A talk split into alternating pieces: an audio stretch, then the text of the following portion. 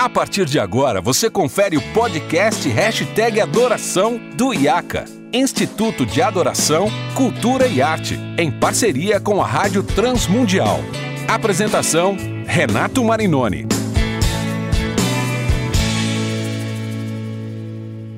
Olá, seja muito bem-vindo a mais um episódio do podcast Hashtag Adoração. Você já sabe, eu sou Renato Marinoni e esse aqui é o nosso espaço onde eu estou sempre recebendo amigos e convidados para bater um papo legal sobre vários assuntos relacionados à adoração congregacional, liturgia, arte, cultura, tecnologia e tudo que envolve o universo da música e da adoração congregacional na igreja local.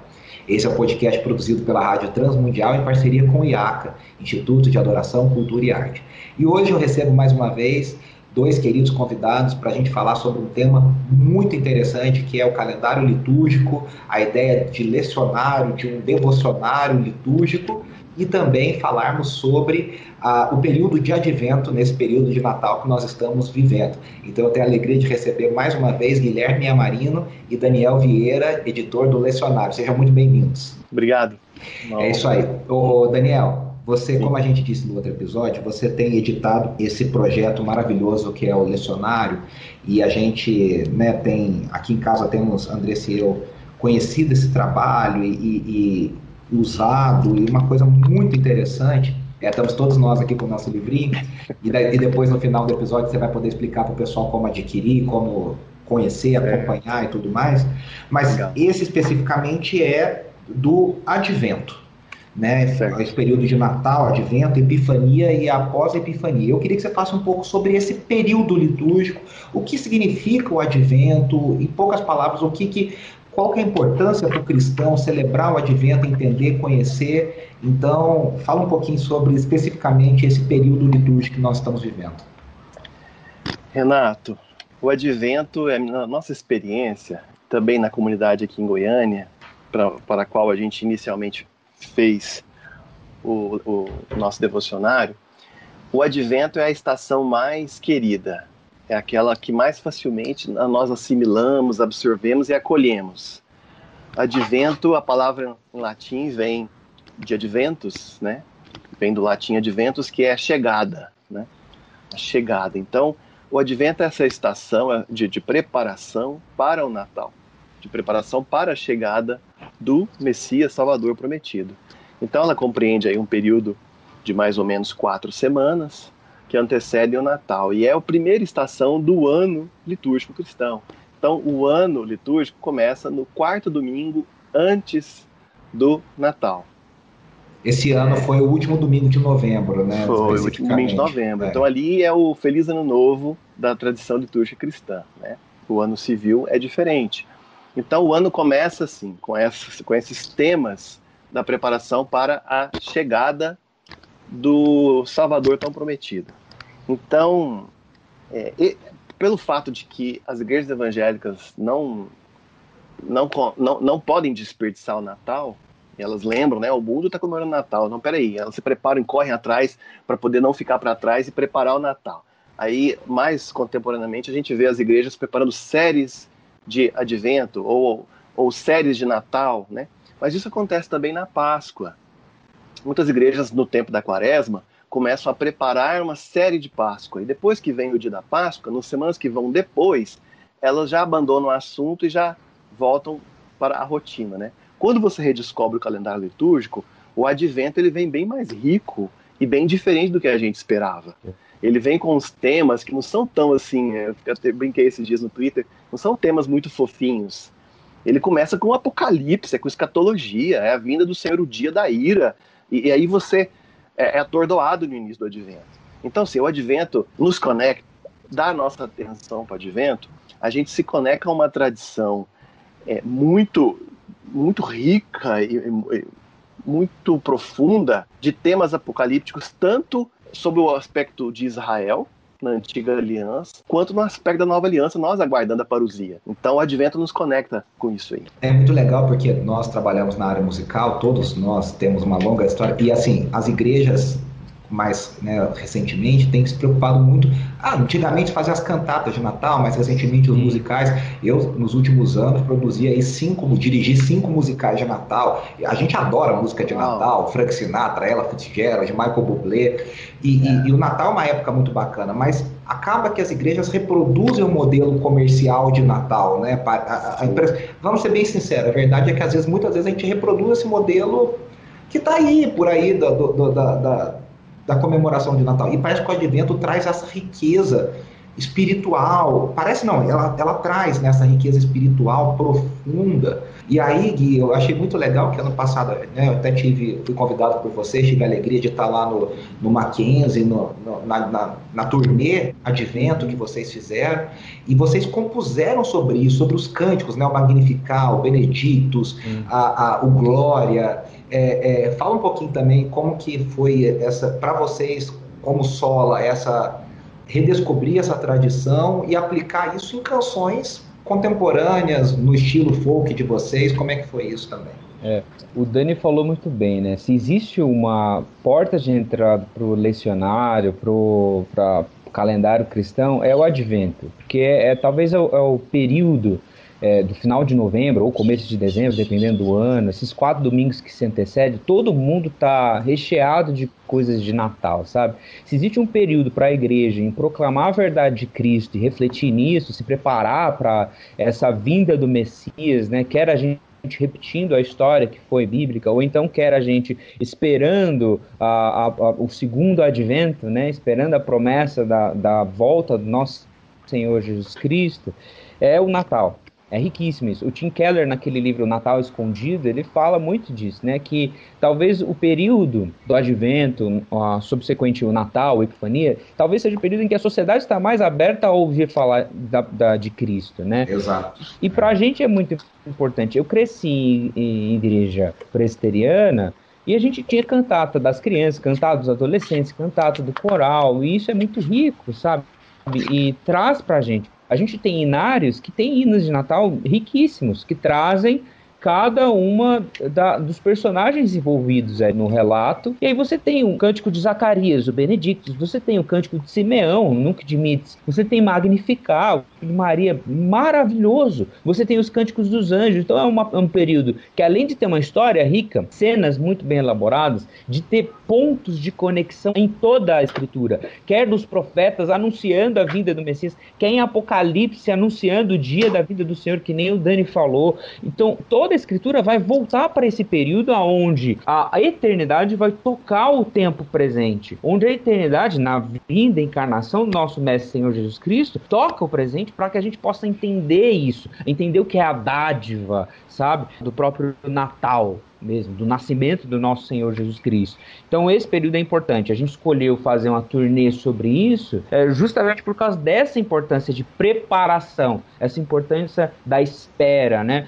O, o calendário cristão, o, o, a atitude da gente se dobrar de um, sobre um tempo que não é nosso. A gente vive numa sociedade muito rápida. A gente vive numa sociedade que reflete pouco sobre o tempo, mas ao mesmo tempo está perdendo tempo o tempo todo. Então toda hora a gente fala, ah, não tenho tempo para nada. Toda hora a gente fala, ah, não, todo mundo é muito ansioso. Todo mundo tem depressão por causa de um tempo que foi perdido. Todo mundo tem uma angústia por causa de um tempo que não chegou ainda. Exato. Então o tempo é problemático para a gente. É. E dentro do calendário cristão, o período do advento nos ensina a esperar e aguardar a vinda do Messias, sabe? Isso é riquíssimo. Agora, é interessante que você falou dessa relação problemática com o tempo, mas o mundo evangélico, é o Daniel sabe muito bem do que eu estou falando, tem uma relação muito problemática com o Natal. Então, assim, na, na, no viés judaizante que tomou conta da igreja evangélica brasileira em muitos viés, e aí nos anos 2000, com o 12, isso ficou muito amplo e muito conhecido, a comemorar o Natal se tornou uma festa pagã né? É, então é, você é, não podia mais. Eu lembro, né, lá na igreja metodista em Poços de Caldas, quando eu era criança, chegava a dezembro, montava uma árvore, uma árvore bonita, assim, colocava um pinheiro de verdade alto, todo bonito, achava a coisa mais linda aquilo. E de repente aquilo se tornou símbolo do paganismo uh, dentro da igreja evangélica. Então o advento meio que faz as pazes da igreja evangélica brasileira nessa celebração com o Natal de novo, né, Daniel? É verdade. Tem muita gente que fica perplexa, mas acaba se rendendo aos encantos, né? Aos encantos do, do, do, calendário cristão. Mas, assim, existe uma barreira. Algumas pessoas, por causa desse imaginário todo, dessa imersão toda, tem um bloqueio muito grande com o que a gente está apresentando. Outras pessoas não têm isso, não, porque não tiveram essas experiências. E eu vejo pessoas de igrejas assim que não têm nenhuma conexão tradicional, igrejas novas, igrejas com os nomes estranhos, assim, mas esse pessoal tá com uma vontade de conhecer e como eles vão nesse material sem preconceito, eles ainda não foram vacinados contra, então eles se beneficiam muito grandemente, estão experimentando, digamos assim, um reavivamento pessoal. Já pessoas que às vezes buscaram muito o avivamento e mergulharam nesses movimentos todos que muitas vezes são antitradição, né, e sempre buscando o novo, elas estão um pouco é, imunizadas contra é, essa recuperação que está fazendo. Mas assim, na, na minha experiência, é, você sabe lá do, dos primórdios, né? Anos 90, metodista, ali em Uberlândia, avivamento. Depois eu participei do movimento Igreja em Células, tive muito entusiasmo com. É, a gente tinha uma inspiração menonita, assim, de, de voltar à, à igreja primitiva, inspiração também lá nas classes de Wesley, no século XVIII, no ambiente que a igreja anglicana estatal era muito, talvez, católica, formal no nosso imaginário, né? Mas aí depois vindo para cá, depois que eu vim para Goiás trabalhar, eu acompanhei o movimento Igreja Emergente, o que ele propunha. Chegou com certo atraso aqui as discussões, mas a gente, eu estava aí com quase 30 anos e eu estava entusiasmado aí de discutir na internet, nos blogs, essas coisas. Depois vi a resposta reformada, fui entender o que, que a tradição reformada diz, Aprendi muito com os irmãos calvinistas, especialmente com os neocalvinistas nos últimos anos, mas também chegou para nós o acesso a coisas de outras tradições, como, por exemplo, você citou Enter Wright, um anglicano a gente começou a observar, mas existe um anglicanismo? O que é um anglicanismo? Então, esses olhares mais amplos foram nos abrindo para muitas coisas, a gente foi descobrindo. Eu fui redescobrir, por exemplo, todos os pastores metodistas recebem um anuário litúrgico produzido pela editora da Faculdade de Teologia, que tem lá, perto de uma agenda, que tem os textos do, do domingo do lecionário, estão todos ali. Separado. Lecionário comum revisado, já vem que os legal. textos. É. Só que essas coisas, para quem cresceu na minha geração, era aquelas coisas lá da Faculdade de Teologia, meio liberal. A gente não queria ter, mexer com esses trem, não pessoal não tinha o Espírito Santo queimando forte igual a gente queria. Então esses preconceitos, essas coisas, a gente não conseguia lidar com a dicotomia entre eh, influência liberal na faculdade de teologia, com nossa busca por viver uma nova onda carismática, entendeu? A gente não tinha elementos, é, quem sabe uma coisa evangelical mais forte, e, e, e quem nos, nos, mostrou um pouco isso foram nossos irmãos calvinistas, que aí o, o, metodista cresce também com um certo preconceito, acha esse pessoal conservador, esse pessoal perigoso e que só fica falando de predestinação, então a gente não quer saber desse povo. Então a gente não quer pegar contribuições de outros, né? E aí de repente, é, nas minhas pesquisas, nas minhas buscas, na minha fome e por que não dizer na vocação, no chamado que Deus colocou queimando dentro de mim, eu fui descobrindo alguns elementos que estavam precisando se reconciliar com outros dentro dessa ideia de convergência que eu gosto muito. Alguns amigos enfatizam isso. Richard Foster escreveu Rios de Água Viva, onde ele fala sobre as convergências das tradições.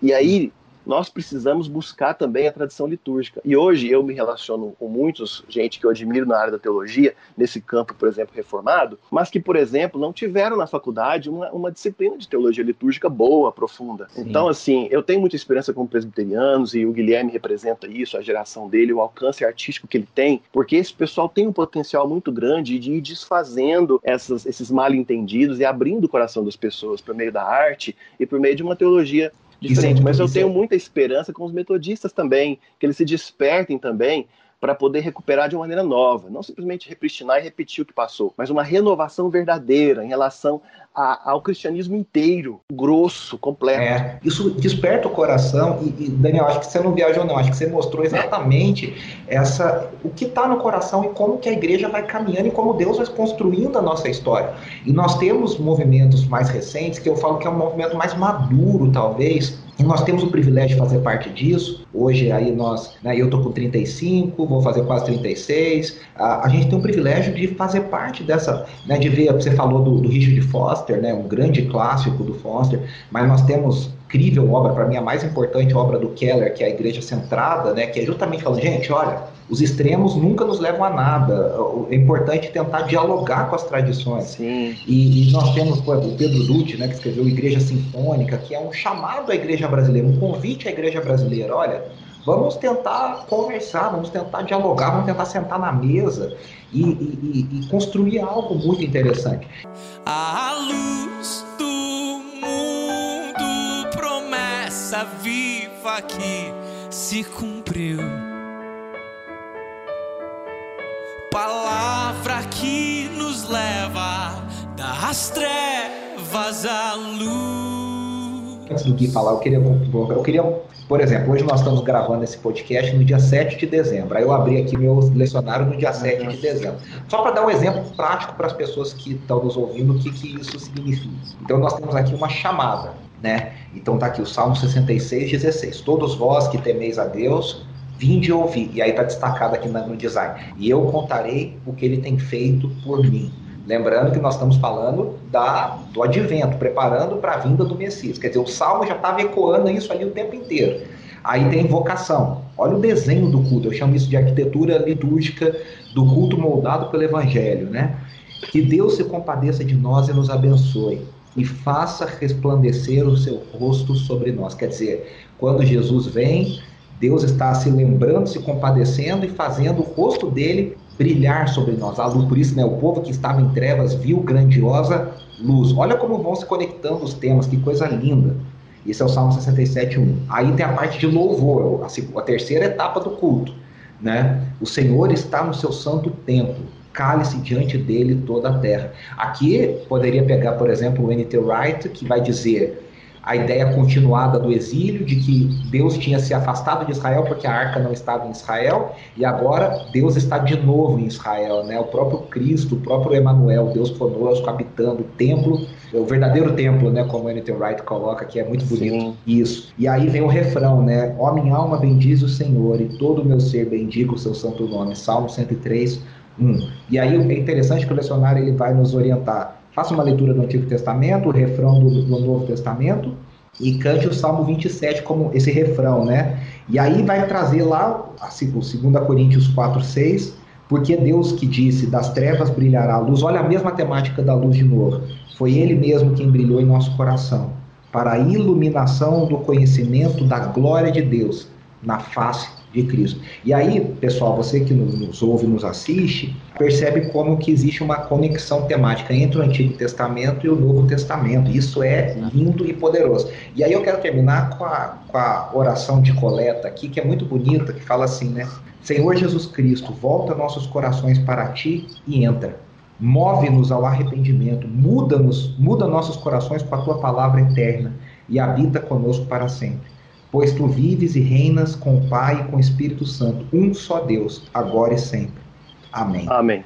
Gui, isso é lindo, né? E vocês mergulharam nesse universo para compor as canções do Projeto Advento. Fala um pouquinho sobre eh, como que isso é bonito nessa conexão bíblica e como que Deus revela isso de uma forma poderosa.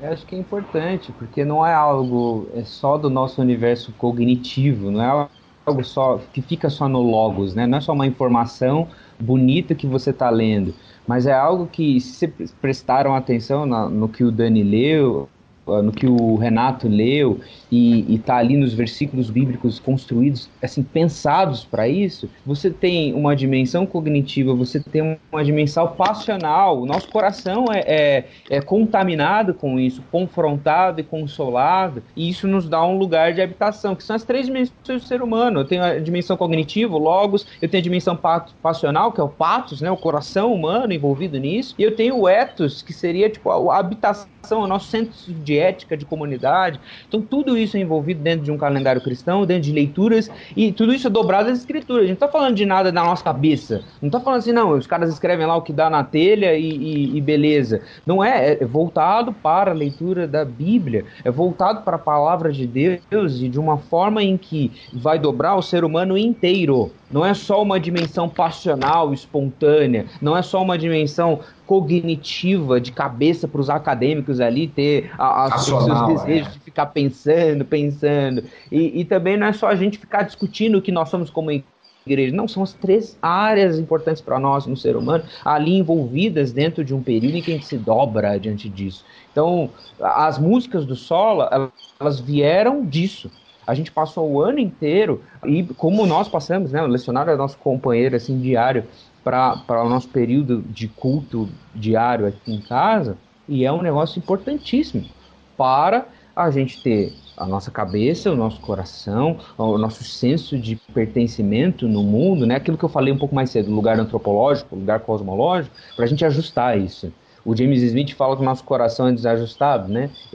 A gente precisa, precisa como uma bússola, né? ajustar, é. né? Exatamente isso, a gente ia ajustando isso com as práticas, usando essa ferramenta, né, dentre várias possíveis, mas dessa ferramenta eu acho excelente, o próprio lecionário como uma ferramenta de discipulado que auxilia a gente em todas as outras áreas, né? Nossa vivência comunitária, a nossa vivência no mundo, para a gente ser um pilar fiel a Deus, né? Uma presença fiel a Deus no mundo, e ao mesmo tempo os nossos conflitos individuais, os nossos conflitos internos serem colocados diante da palavra de Deus, né? E confrontados e consolados.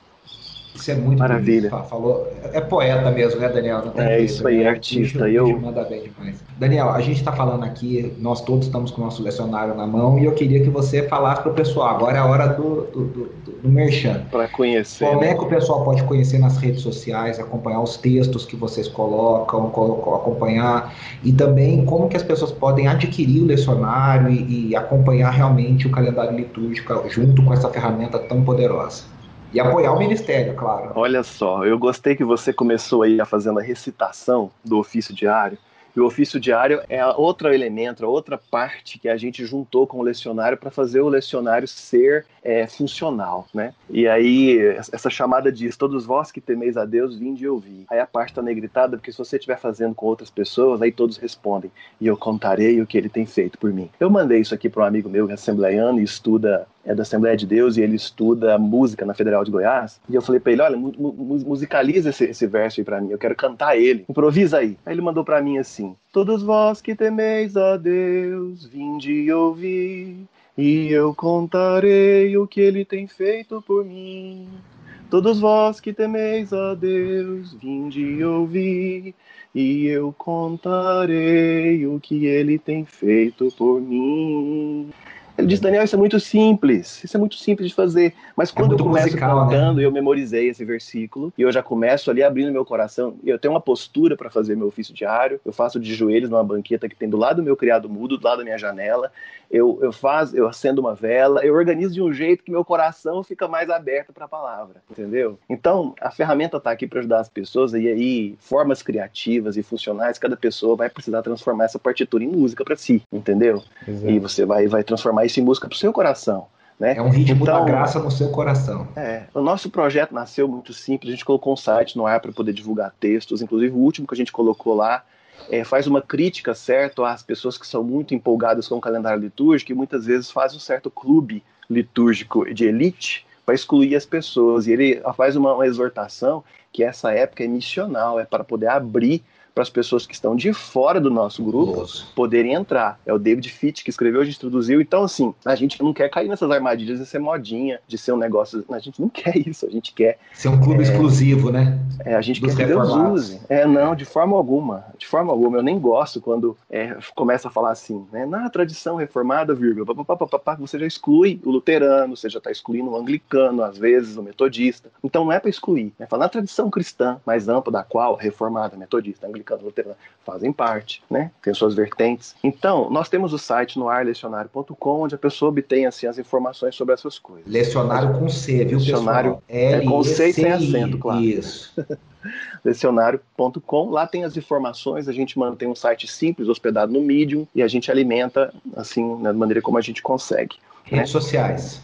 No Instagram, lecionário, né? Arroba no, lecionário. No, é, arroba lecionário. No Twitter é arroba lecionário CR, porque lecionário já estava ocupado, a gente colocou lecionário CR, significa comum revisado. A gente está no Facebook também, Facebook barra lecionário. A gente coloca o nosso material lá. A gente tem produzido um lecionário compacto, que é um arquivo PDF, semelhante a essa parte aqui que a gente tem do nosso lecionário impresso, só que apenas com um ofício diário. Então, esse está disponível para qualquer pessoa baixar, ela consegue fazer um ofício diário e acompanhar o calendário litúrgico. Então, está gratuito para poder fazer o download lá no site. Né? Agora a gente produz também um arquivo PDF, um e-book do nosso lecionário, onde as pessoas podem adquirir em qualquer lugar que ela estiver do mundo, ela consegue adquirir lá na plataforma. E o impresso, a gente sempre faz uma campanha, né, de, com a parceria com a loja Telas, de fazer ali uma campanha de imprimir.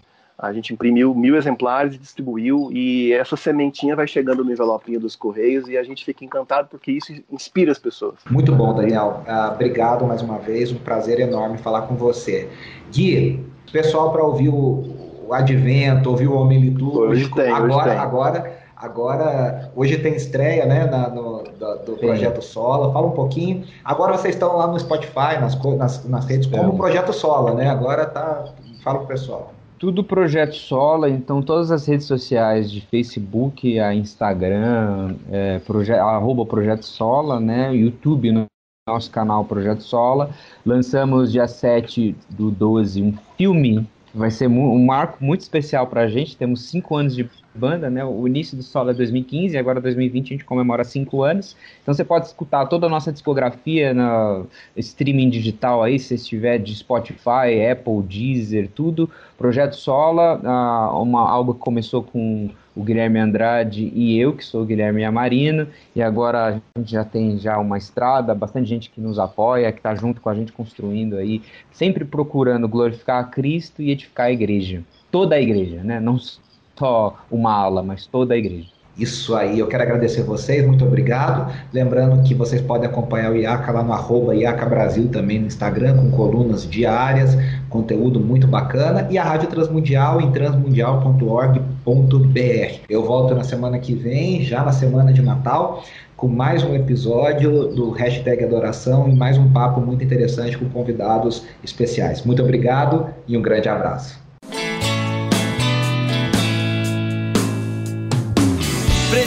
Ser mais